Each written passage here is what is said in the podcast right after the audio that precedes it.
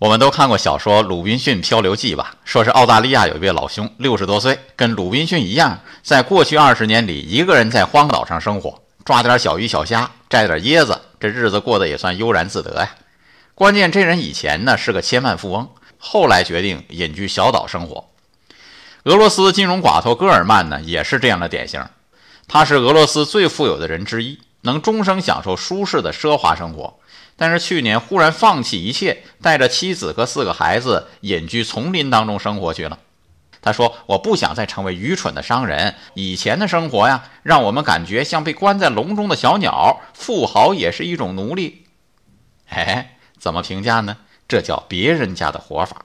曾经沧海难为水，经历过才知道自己想要什么。